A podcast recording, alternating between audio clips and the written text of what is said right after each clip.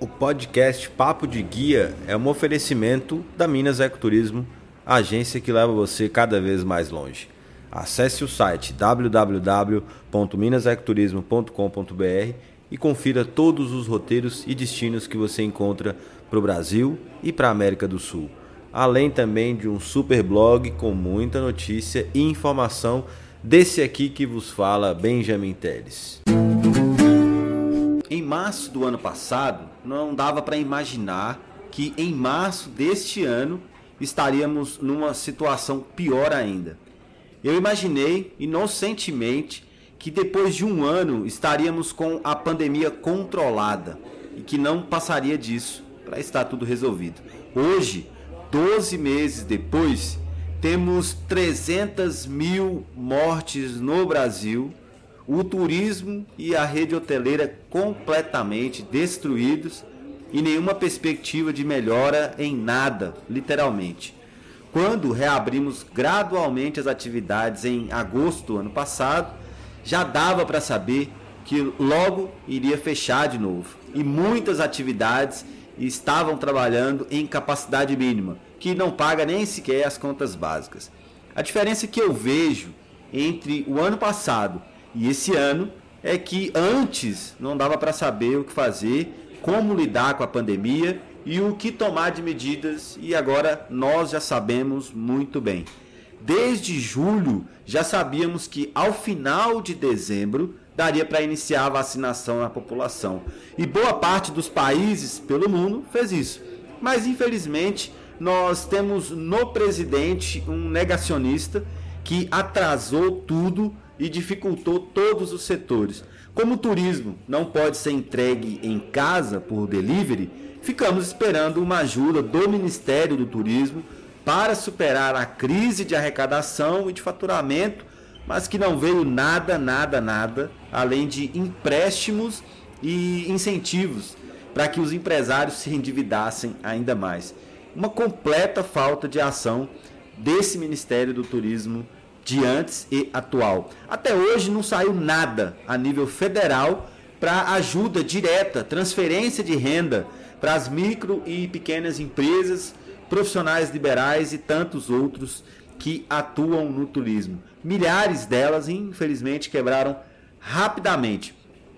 Lembro que lembro bem, aliás, que quando o, iniciaram as tratativas para a reabertura dos parques nacionais por meados de agosto de 2020, não houve nenhum tipo de coordenação nacional para protocolos e procedimentos juntos e unificados com os estados. E algumas unidades de conservação que possuíam autonomia para se readequar abriram. Outras, até hoje, não conseguiram reabrir por falta dessa capacidade de adequação. O turismo de litoral, que depende de volume de pessoas distribuídas pela costa, não vê mais do que poucas janelas de abertura para receber os turistas e com muitas restrições, que impede o turista de consumir e ajudar a recuperar a economia já tão perdida. Eu tenho comigo que se colocar na ponta da caneta os cinco meses que ficamos abertos, em tese, não valeram muito a pena. E agora, os muitos empresários e trabalhadores do turismo começam a sentir os impactos ainda mais pesados dos fechamentos em relação ao ano passado. Outro dia eu vi no Instagram uma manifestação acontecendo em Gramado, no sul do Brasil, onde os empresários e outros profissionais do turismo pediam o fim do fechamento do comércio local. A cidade de Gramado está explodindo em número de casos, tá? segundo a imprensa local. Não há como atender mais ninguém nos hospitais e estas pessoas que vão às ruas manifestar pedem que se abra tudo de uma vez. Completo absurdo. Vejo que elas ainda não entenderam a dimensão do que está acontecendo. Se você olhar as imagens das manifestações, dá para ver que não há uma só pessoa cobrando a vacinação em massa urgente e, quem sabe, prioritária para alguns setores do turismo. Isso a gente tem que discutir numa outra oportunidade. Sem vacina, não haverá fluxo de turismo, mas sim essas pequenas janelas de permissão para trabalhar, como tivemos entre agosto e dezembro. A partir de janeiro as coisas desandaram novamente. Se não vacinarmos urgentemente todas as pessoas, o que presenciamos de abrir e fechar o comércio vai terminar por matar toda a estrutura de uma vez só. Não dá para vender turismo para daqui a um ano se não tivermos como garantir que daqui a um ano não vai estar morrendo 3 mil pessoas por dia, como está acontecendo agora. O turismo vive de expectativa, de possibilidades imediatas e futuras. E só o lockdown agora é que pode frear esse morticínio de brasileiros, de irmãos brasileiros, e a vacinação em massa da população é que vão salvar o turismo e o ano de 2021. Você que me ouve aqui e por um acaso esteve na manifestação que eu citei, que aconteceu em Gramado, na próxima vez que você estiver presente numa manifestação, cobre a vacina para todos. Se você for atendido nessa vacina para todos, não precisará mais fazer novas manifestações, porque o comércio não precisará fechar novamente. Só a vacinação em massa é que pode salvar o turismo. Às vezes eu fico pensando que eu faria com uma cidade turística, caso eu fosse prefeito e tivesse poderes para tomar decisões. E confesso que é bastante complexo e angustiante pensar em tudo que envolve essas decisões.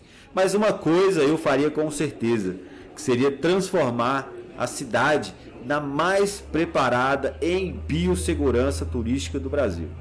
Cuidaria para que o município tivesse condições de rastrear, testar e isolar todos os casos, além de distribuir máscaras de uso hospitalar, máscaras de qualidade e álcool para toda a população periodicamente, incluindo o trabalho direto com os turistas e os prestadores de serviço do turismo. Esse cuidado com a biossegurança nas cidades será primordial para atrair a atenção do turista e com a vacinação em massa será ainda mais importante. Que os gestores e prefeitos possam planejar os municípios para que estas questões, que já estarão em breve sendo requisitadas, não sejam um problema. Então, se planejem agora. Quando Cuba decidiu que iria vacinar todos os turistas gratuitamente, assim que a sua vacina soberana estiver disponível e depois de vacinar toda a população da ilha, eu percebi que a vacina será objeto de peso na hora do turista decidir sobre onde vai viajar para gastar o seu dinheiro. Se aqui no Brasil não tivermos vacina para todos, já agora, imediatamente, os anos de 2021 e 2022 podem ficar mais comprometidos do que já estão. Falando apenas dos negócios que eu administro no turismo, que vão desde agências de discussão até palestras e consultorias, o faturamento de 2020 foi correspondente a 15% do que foi faturado em 2019. Mas com uma diferença. Agora eu tenho créditos contratados junto aos bancos para pagar, o que eu não tinha em 2019. E com perspectiva de manter o mesmo faturamento de 15%. Por isso, eu digo e reafirmo: só a vacinação em massa, imediata e com muita rapidez, pode impedir que o turismo afunde ainda mais. Imagine você, uma cidade em que 85% do PIB local é feito pelo turismo. Significa que 85% de tudo que é produzido em bens e serviços naquela cidade vai para o consumo de turistas que não moram nessa cidade e que vêm de fora para esse consumo. Se esse mesmo município fica quatro meses com toda a sua produção de bens e serviços parada por conta das restrições sanitárias óbvias, e apenas três meses abertos para consumo destes excedentes dos fechamentos anteriores, como está acontecendo do ano passado para cá, é claro que haverá um sufocamento comercial e o estrangulamento massivo de empresas e empreendimentos. Não dá para imaginar que uma empresa possa se manter saudável como uma pousada lá em Mateiros, no Jalapão, por exemplo ficando fechada por quatro meses durante um ano. A empresa depende da entrada e saída diária dos hóspedes. 90% das pequenas empresas do Brasil, de hospedagens e etc., funcionam assim. Não existe reserva de caixa, aporte financeiro, capital para investimento. A depender de quais meses ficariam fechados, por exemplo, e pode acontecer em plena alta temporada, o, o estrago no empreendimento e na empresa é muito maior. Se alguém ainda acredita que o lockdown imediato para barrar a transmissão do vírus em todo o país, como fizeram outros grandes países pelo mundo, e grandes no sentido de território mesmo, não é, não é outra ideia, no sentido de território, que essa não é a melhor saída para o turismo agora, essa pessoa ainda não entendeu a gravidade do que está acontecendo e não entendeu que não há outra saída. Enquanto todos não estivermos vacinados, apenas os lockdowns certeiros, aqueles que são para conter, que para resolver o problema mesmo, podem conter essa tragédia que é ter a disseminação descontrolada como temos agora. Não vai adiantar abrir o turismo agora, com 3 mil mortes todo dia, mesmo que tenha as restrições mais pesadas que existem para o turismo. Porque o turista, ele não vai viajar. Um ou outro, lógico que vai, sempre tem algum apoiador do presidente que faz isso. Mas 95% do povo brasileiro quer ficar vivo para viajar e viajar em segurança, sem ter que ficar com medo de pegar a maçaneta da porta, de conversar com o guia, de tirar a máscara em algum lugar. O turismo é uma válvula de escape para o ser humano fugir da realidade que vive, porque ele precisa disso. Entretanto, ele não pode ser mais um agravante para essa dura realidade que vivemos. Ele tem que ser o oposto, tem que ser confortável, tem que ser tranquilo. E não dá para imaginar que seja possível ficar tranquilo fazendo turismo em Gramado, enquanto nos hospitais da cidade, do estado, não há sequer um leito para o garçom que está ali me atendendo, caso ele seja infectado por mim, caso eu esteja assintomático. Entende a dimensão? Eu citei aqui Gramado, uma linda cidade que adoro muito, tive a oportunidade de ir várias vezes, mas poderia citar muitas outras pelo país e que estão na mesma situação. No Brasil, hoje, só o lockdown e a vacinação pode salvar o turismo. Esse foi o episódio de hoje. Obrigado por ouvir até aqui. Compartilhe com mais dois amigos e vamos disseminar o, conteúdo. Siga o perfil do Instagram, arroba Papo de Guia Podcast, e também no YouTube, com o mesmo nome, Papo de Guia Podcast. Nos vemos no próximo.